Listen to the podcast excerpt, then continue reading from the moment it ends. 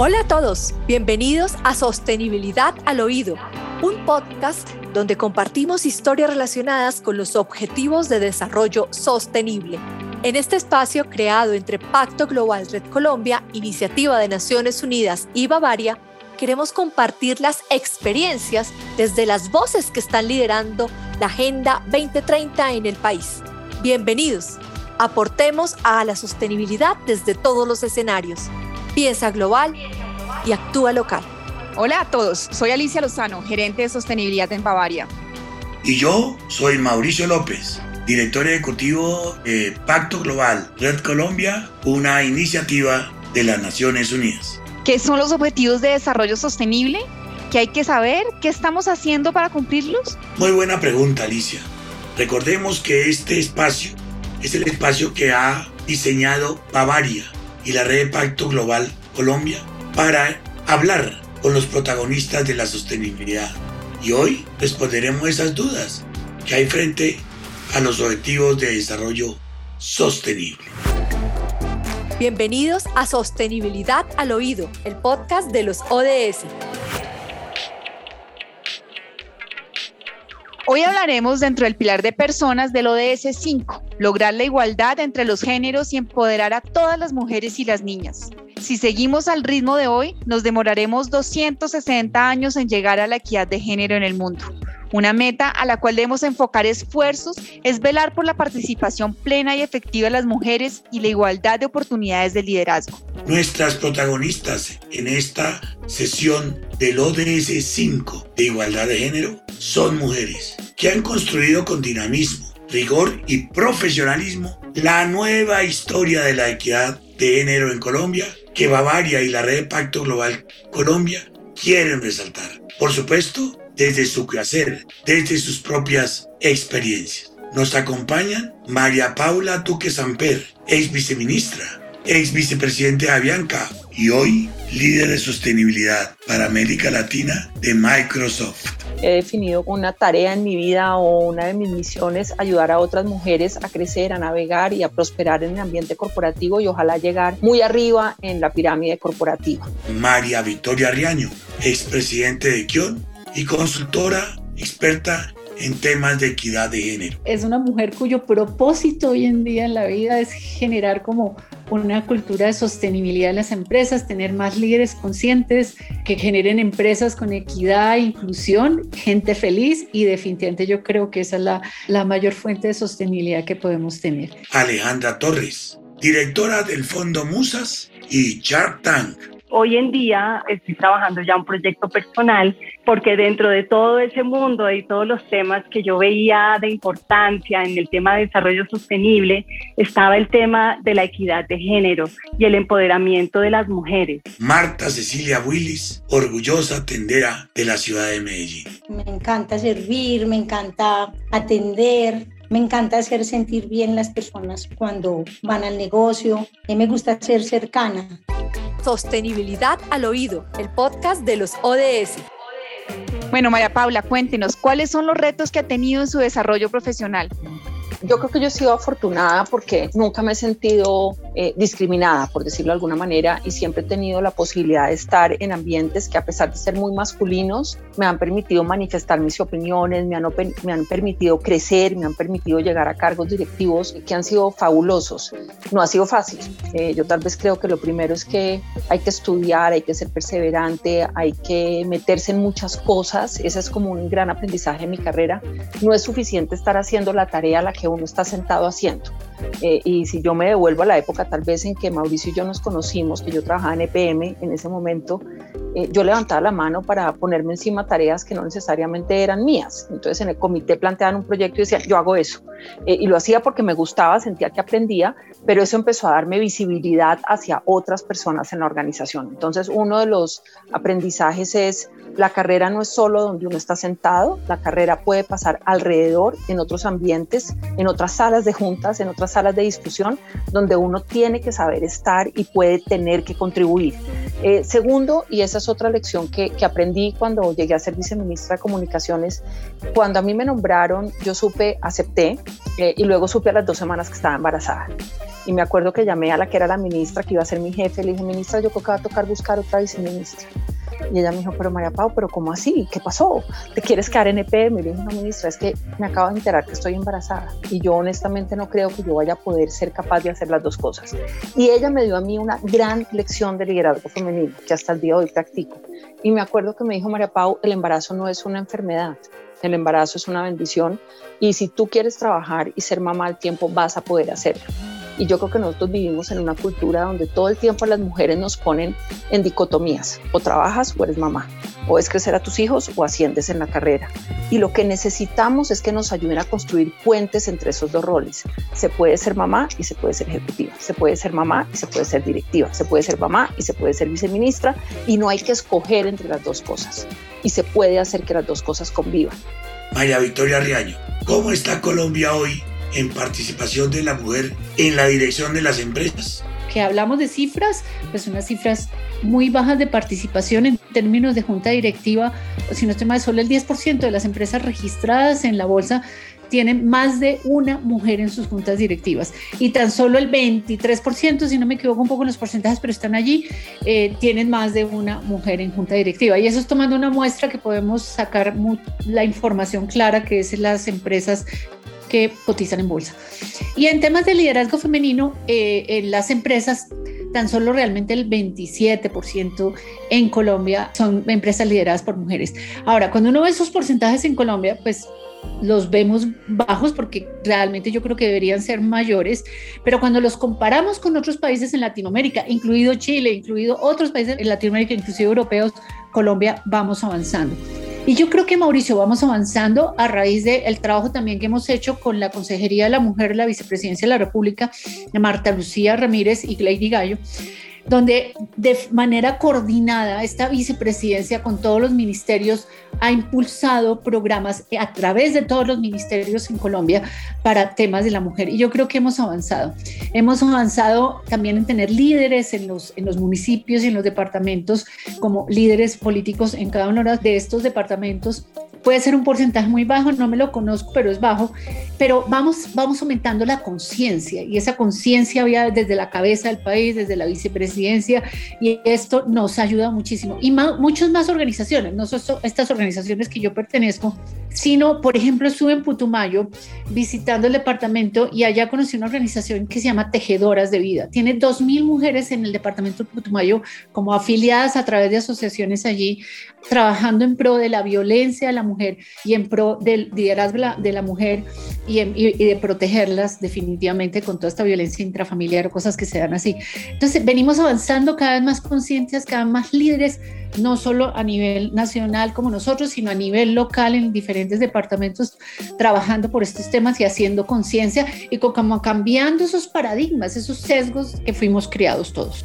Hemos escuchado unas visiones que van desde tener un liderazgo proactivo, sin miedos, pregonando la necesidad de contar con mayores espacios para la mujer en todos los procesos donde se puede hacer mayor impacto, como es el de la presencia en las juntas directivas, en los más altos cargos de dirección, entre otros.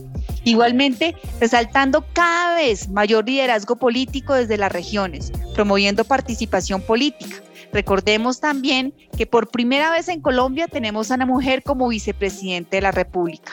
También luchando por entornos pacíficos y en contra de la violencia intrafamiliar, destacando la necesidad de buscar más eficaces mecanismos de financiación que favorezcan los emprendimientos desde la mujer.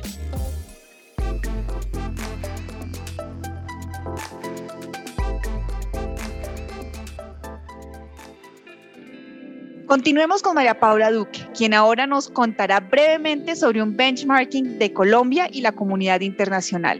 Yo creo que en lo público incluso estamos mejor que sociedades más avanzadas. Es decir, aquí celebramos con bombos y platillos que Kamala Harris había sido vicepresidenta de Estados Unidos y nosotros tuvimos vicepresidenta dos años antes. Y aquí hemos tenido más ministras que otros países y se ven mujeres en la órbita pública por una razón que no todo el mundo comparte y no todo el mundo le gusta pero la ley de cuotas ha permitido una mayor participación de la mujer en el ámbito de lo público y ha hecho visible un talento femenino que sin la ley de cuotas seguramente no se podría lograr. Si yo quiero ser competitivo en un mundo donde el 52% de la población es femenino, mi empresa tiene que entender el público femenino, tiene que saber venderle productos a las mujeres, tiene que entender cómo compramos, tiene que tener una propuesta de valor que va más allá del producto, que es la propuesta reputacional, de sostenibilidad, de ESG, de ir más allá, de querer generar un propósito de largo plazo en la sociedad. Entonces creo que en unos temas como lo público estamos claramente mejor. Creo que en lo privado ahí vamos, nos vamos a demorar un poquito más, pero es una situación mundial. Si ustedes miran en las empresas privadas del mundo, todavía en la lista 500 de Fortune, el número de CEO mujeres es menos del 10%. Entonces tenemos un camino realmente muy largo por resolver. María Victoria Regaño, analicemos desde lo básico. Desde lo básico, ¿qué nos hace falta para acelerar estos procesos de equidad de género? Sí, yo creo que hay trabajo desde todos los frentes, Mauricio, eh, inclusive desde el frente de las mismas mujeres, es prepararnos, saber que sí podemos, que no lo merecemos y que lo vamos a hacer muy bien no toda esta respuesta que hoy no todas las mujeres lo dan, dudamos de presentarnos a algún cargo, dudamos de presentarnos a un cargo de liderazgo. Y hay algo que es muy cierto y lo comprobé eh, en, cuando era presidente de, de Kioni, habría cargos para que se presentaran las mujeres y no se presentaban. Es que si no cumplimos al 100% los requisitos, no nos presentamos. La familia pesa mucho, entonces yo no quiero más responsabilidades porque no quiero como ah, dejar mi familia, yo quiero estar más pendiente de, de mi familia, mis hijos. Y algo que yo les decía, en Equión a, a, a, a, las mujeres que les abríamos los cargos de liderazgo, le decía, uno desde un cargo de liderazgo puede organizar muchísimo más la agenda, puede organizar muchísimo más a su equipo para poder tener ese balance. En los procesos de selección tenemos que hacer cambios. Las convocatorias, hicimos ajustes, necesitamos ingeniero y ingeniera, tocaba decirlo así, porque a veces decían en las universidades que nosotros no recibíamos mujeres. Entonces hay que abrir convocatorias así, abiertas. De esa manera, así, el lenguaje sobre, pero de esa manera puedes mostrar que efectivamente estás abierto y vas a tener mujeres. Los paneles de selección deben ser mixtos, no pueden ser solo de hombres y demás, y nivelar las áreas, no solo nivelar, nivelar las áreas donde hay más hombres niveladas con mujeres y en las áreas donde hay más mujeres niveladas con hombres. Yo creo que esto de, de la equidad es por todos lados, también hay áreas donde hay muchas mujeres. El reto, como lo hemos podido ver hoy, es mayúsculo. Va desde políticas públicas que consolidan la participación de la mujer, pasando por procesos concretos, donde desde la misma convocatoria se abren los espacios para que la mujer acceda.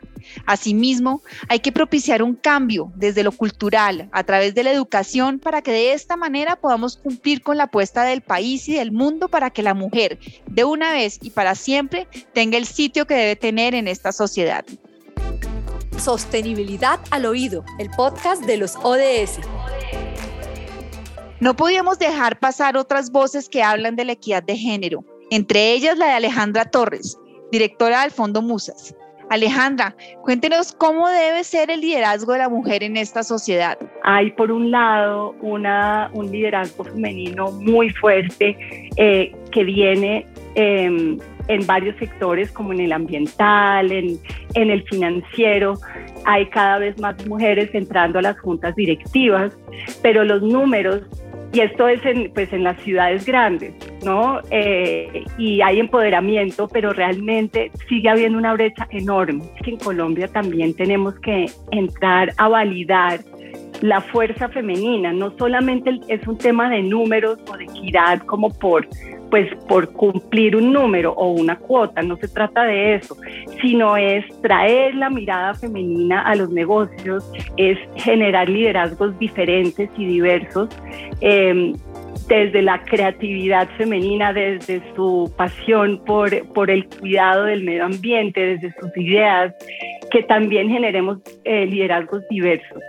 Em, y que no solo se maneje como un tema tan autocrático, sino, sino una mirada más diversa. Tenemos también a Marta Cecilia Willis, quien desde su trabajo en una comuna en Medellín, como tendera, recordemos que en Colombia las tiendas de barrio son fundamentales para construir ese tejido social. Y por ello, Marta Cecilia nos va a contar muy brevemente, cómo es ese papel que ella hace desde lo sencillo, desde la atención al vecino, para construir una mejor sociedad. Para mí el papel del tendero es supremamente de tejido social. Se vuelve como un aliado también de las personas del barrio. Soy un apoyo fundamental en el, en el negocio de, del esposo, somos coequiperos. Eh, yo trabajo medio tiempo, los fines de semana, que es mayor el, el trabajo, gracias a Dios. Entonces yo estoy ahí, muchas veces me toca de, de central, otras de auxiliar.